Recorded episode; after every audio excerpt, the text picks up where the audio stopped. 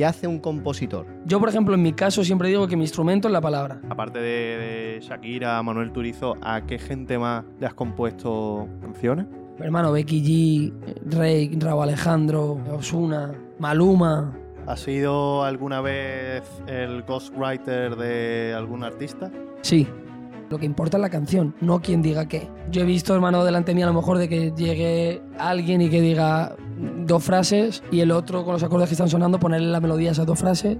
Pongo la tercera y cuando dice el productor, y no sé qué, tan pum pum, está el coro. Y han sido cuatro minutos y medio. Dentro de una sala creativa yo creo que no hay una idea mala.